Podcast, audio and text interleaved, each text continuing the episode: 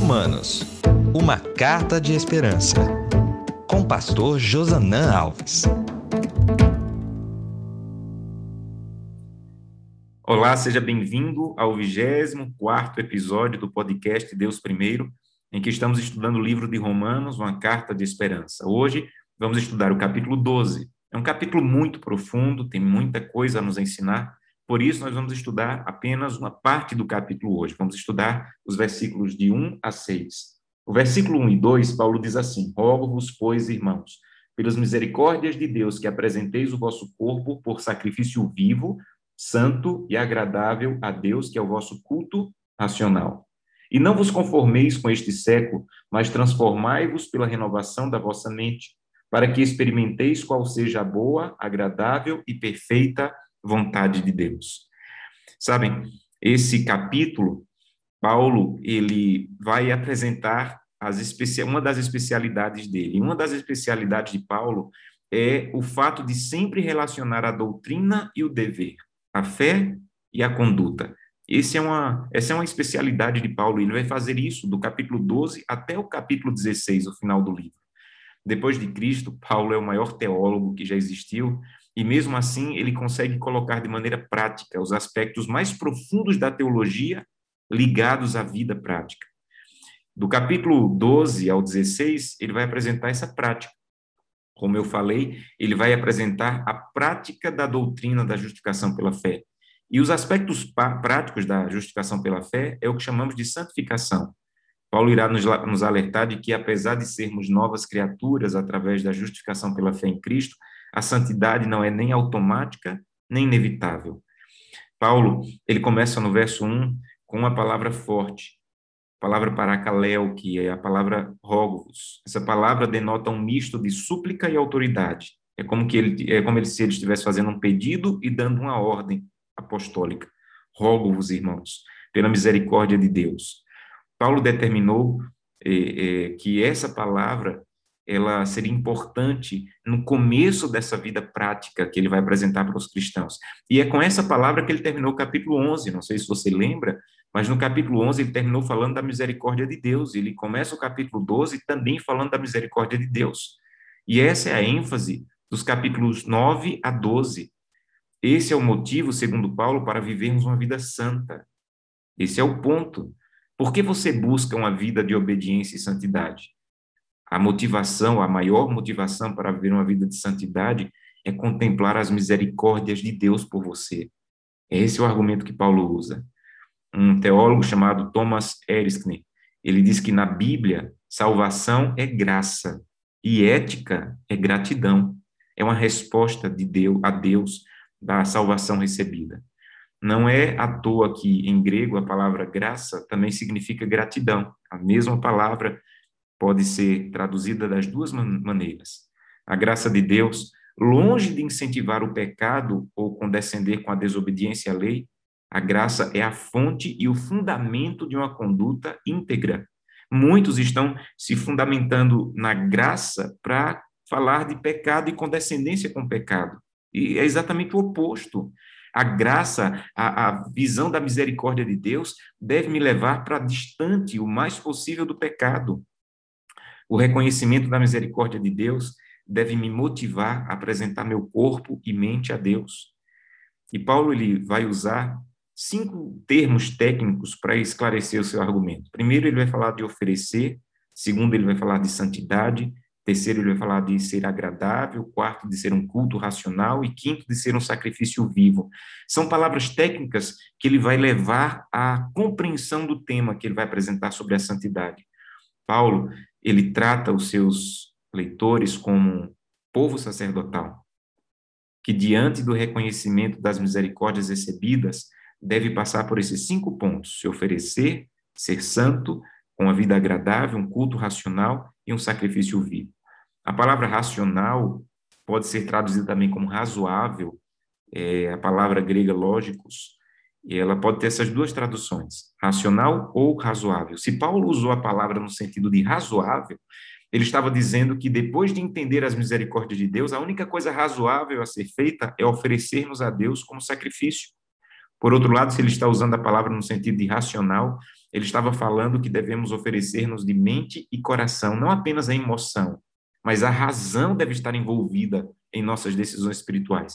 E a minha opinião pessoal é que Paulo usou essa palavra tendo em vista os dois sentidos da palavra. Que a nossa entrega a Deus deve ser tanto razoável, porque essa é a coisa razoável a fazer quando compreendemos as misericórdias, como deve ser racional. Em outras palavras, a minha entrega não deve ser apenas fundamentada na emoção, mas a razão e a compreensão bíblica deve estar envolvida nas decisões espirituais.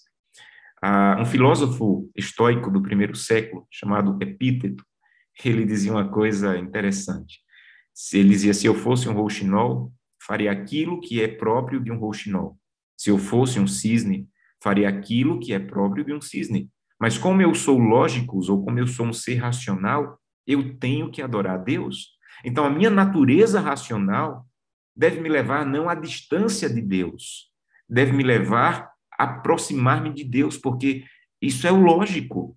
Em outras palavras, amigos, a fé, ela tem muito de lógica. A fé não é cegueira, a fé não é esquecer a razão, pelo contrário, a fé é colocar a cabeça para funcionar e perceber que há lógica nas verdades bíblicas. O verdadeiro culto, o culto realmente espiritual, é a oferta do corpo e de tudo o que se faz diariamente com ele. Então, quando Paulo ele vai falar de culto verdadeiro, não é simplesmente a oferta de preces elaboradas a Deus, não é a oferta de uma liturgia muito elaborada, por mais lógico e, e correto que isso venha a ser. Mas ele não está falando sim, simplesmente de um ritual que você faz quando vai à igreja, não. Adorar a Deus, segundo Paulo, é oferecer a vida diária a Deus. Diária. A verdadeira adoração é aquela que vê o mundo inteiro como o templo de Deus. E cada ato comum como um ato de adoração. É por isso que você diz assim: eu vou para a igreja adorar a Deus, mas você também deveria dizer: eu vou à fábrica adorar a Deus, eu vou à loja adorar a Deus, eu vou ao escritório, à escola, à universidade, à garagem, ao campo, à internet, ao jardim, à cozinha. Eu vou adorar a Deus. Porque na vida cristã, na, na lógica que Paulo apresenta aqui, tudo que eu faço envolve um ato de adoração. O verso 1, por exemplo, fala da dedicação do nosso corpo a Deus. O verso 2 fala da transformação que deve ocorrer após essa entrega. Paulo nos faz um chamado à não acomodação cristã. Não se acomode na vida cristã. Eu gosto muito de uma citação de C.S. Lewis, quando ele dizia: Eu não fui para a religião para me fazer feliz. Não. Eu sempre soube que uma garrafa de vinho do Porto me faria feliz. Se você quer uma religião para fazer você se sentir realmente confortável, certamente eu não te recomendo o cristianismo, dizia o apologista C.S. Lewis. E isso é uma verdade. O objetivo da religião cristã não é acabar, acabar com os teus problemas, é acabar com o teu mau caráter. Não é acabar com os meus dilemas pessoais simplesmente, mas acabar com a minha impiedade. Então, a, a função do cristianismo não é me dar uma vida confortável, mas me dar uma vida transformada à semelhança de Cristo. E aí Paulo usa esse argumento ao dizer: não vos conformeis, mas transformai-vos. Conformar e transformar estão no imperativo. Estão no imperativo presente passivo, que denota uma ordem, mas uma ordem que deve ser renovada e revivida a cada dia. Então, não se conformar e se transformar na, na, na forma verbal que está escrita é uma ordem, mas que deve ser renovada e revivida a cada dia. E Paulo apresenta os dois modelos disponíveis. Primeiro, este século. Ele diz assim: olha, você pode até viver de acordo com este século, mas eu quero apresentar um outro modelo para você. Viva de acordo com a boa, agradável e perfeita vontade de Deus. Em algum momento, amigos, todos nós temos que decidir qual modelo iremos seguir. Se o modelo desse século, as ideologias desse século, as imposições desse século, o relativismo desse século, ou a boa, agradável e perfeita vontade de Deus. Primeiro, Paulo diz: não se conformem com este século. A palavra conformar-se vem de uma palavra grega que tem a raiz esquema, ou aparência exterior. O que o mundo faz conosco é no exterior, é só uma vida de aparência.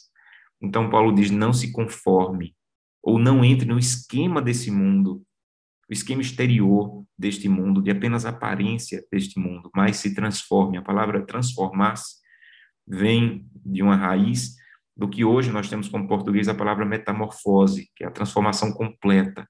É o que acontece da lagarta para a borboleta. É uma metamorfose, é uma transformação. Então, Paulo está dizendo que seguir o esquema do mundo ou ser renovado diariamente pela presença de Cristo é o que o cristão deve decidir a cada dia com suas escolhas. Essas palavras mostram que o padrão do mundo e o de Deus estão em completa desarmonia em todos os assuntos. Isso precisa ficar bem claro no início desse capítulo. Porque Paulo vai falar da vida, do padrão da vida cristã. Então, Paulo está dizendo: o padrão do mundo e o padrão de Deus estão em oposição, seja no assunto sexual, seja no assunto de dinheiro, seja no assunto de perdão, de poder, de grandeza. Então, você não pode é, adaptar-se, querer ser cristão e adaptar-se ao modelo do mundo. Eles, não, não, tem que haver uma metamorfose, tem que haver uma transformação. Você não pode querer abraçar os dois mundos. Você não pode abraçar as duas ideologias. Não há como colocar ideologias mundanas dentro do cristianismo. Não há harmonia entre elas, por mais que, infelizmente, muitos cristãos queiram fazê-lo. E Paulo vai apresentar, então, os passos da transformação. O primeiro passo é: nossa mente deve ser renovada pela palavra e pelo Espírito. Não há como transformar-se com a força própria, mas é o estudo da palavra, da Bíblia e a atuação do Espírito que vai causar essa renovação da mente. Segundo, nós tornamos aptos para discernir e desejar, nós nos tornamos aptos para discernir e desejar e obedecer à palavra de Deus. Então, quando o Espírito Santo atua em nós, nós nos tornamos aptos para discernir, desejar e obedecer a palavra. E terceiro, cada vez que o Espírito atua em nós através da palavra, e essa transformação, ela continua, nós vamos sendo cada vez mais transformados à semelhança de Cristo, e não à semelhança de ideologias humanas. As ideologias humanas, elas estão em oposição a Cristo. E quando algo está em oposição a Cristo, o que deve ter é a transformação da nossa mente e não uma adaptação do cristianismo às ideologias. Warren Wisber, ele disse: "O mundo controla a sua maneira de pensar, você é conformado. Mas se Deus controla a sua maneira de pensar, você é transformado." Entendeu? Se o mundo controla sua maneira de pensar com tantas ideologias, você está sendo conformado. Está entrando no esquema do mundo. Mas se Deus controla sua maneira de pensar, você vai ser transformado, mesmo que a maneira de pensar do cristianismo esteja em oposição ao que é politicamente correto hoje, ao que a maioria defende nas redes sociais. Não importa. Se está em oposição à clara verdade da palavra de Deus, eu devo abraçá-la e ser transformado. Por fim, Paulo, ele vai apresentar no capítulo 12, é o que vamos estudar na semana que vem, que essa transformação vai determinar um, um novo tipo de relacionamento. Primeiro, com Deus, ele vai apresentar isso nos versos 1 e 2. Segundo, com nós mesmos, ele apresenta isso no verso 3 a 8. Terceiro, com os outros, ele apresenta isso nos versos 9 a 16. Depois, com os malfeitores e os inimigos, ele apresenta isso dos versos 17 ao 21. Depois, com o Estado, ele apresenta isso no capítulo 13. E depois, com os membros mais fracos da comunidade, ele apresenta isso nos capítulos 14 até o capítulo 15. Então, essa transformação da mente deve me levar a um novo tipo de relacionamento. Deve levar à prática de relacionamento com Deus, com consigo mesmo, com os outros, com os malfeitores e inimigos, com o Estado e com as pessoas mais fracas e necessitadas. E, por fim, Paulo diz que nós devemos ter a mente renovada. A palavra usada para renovação é a palavra para um novo em essência. Não é que Deus vai me transformar em outra pessoa, me tornei cristão e vou me transformar em outra pessoa, não. Deus vai pegar a essência de Josanã e vai transformá-la em uma pessoa melhor, à semelhança de Cristo. Quando o Espírito Santo habita em nós, amigos, ele nos faz uma melhor versão de nós mesmos. Ele não vai me transformar em outra pessoa, mas eu serei a melhor versão de Josanã que seja possível através do poder do Espírito Santo. Que Deus te abençoe para que isso aconteça em sua vida a cada dia. Vamos orar? Querido Pai, muito obrigado, Senhor, por esse estudo tão profundo e bonito sobre a renovação que deveremos ter em tuas mãos. Ajuda-nos para que isso aconteça na prática e que as pessoas ao nosso redor percebam que estamos sendo transformados de glória em glória um dia, até um dia sermos semelhança de Jesus Cristo. É o que te pedimos em nome de Jesus. Amém.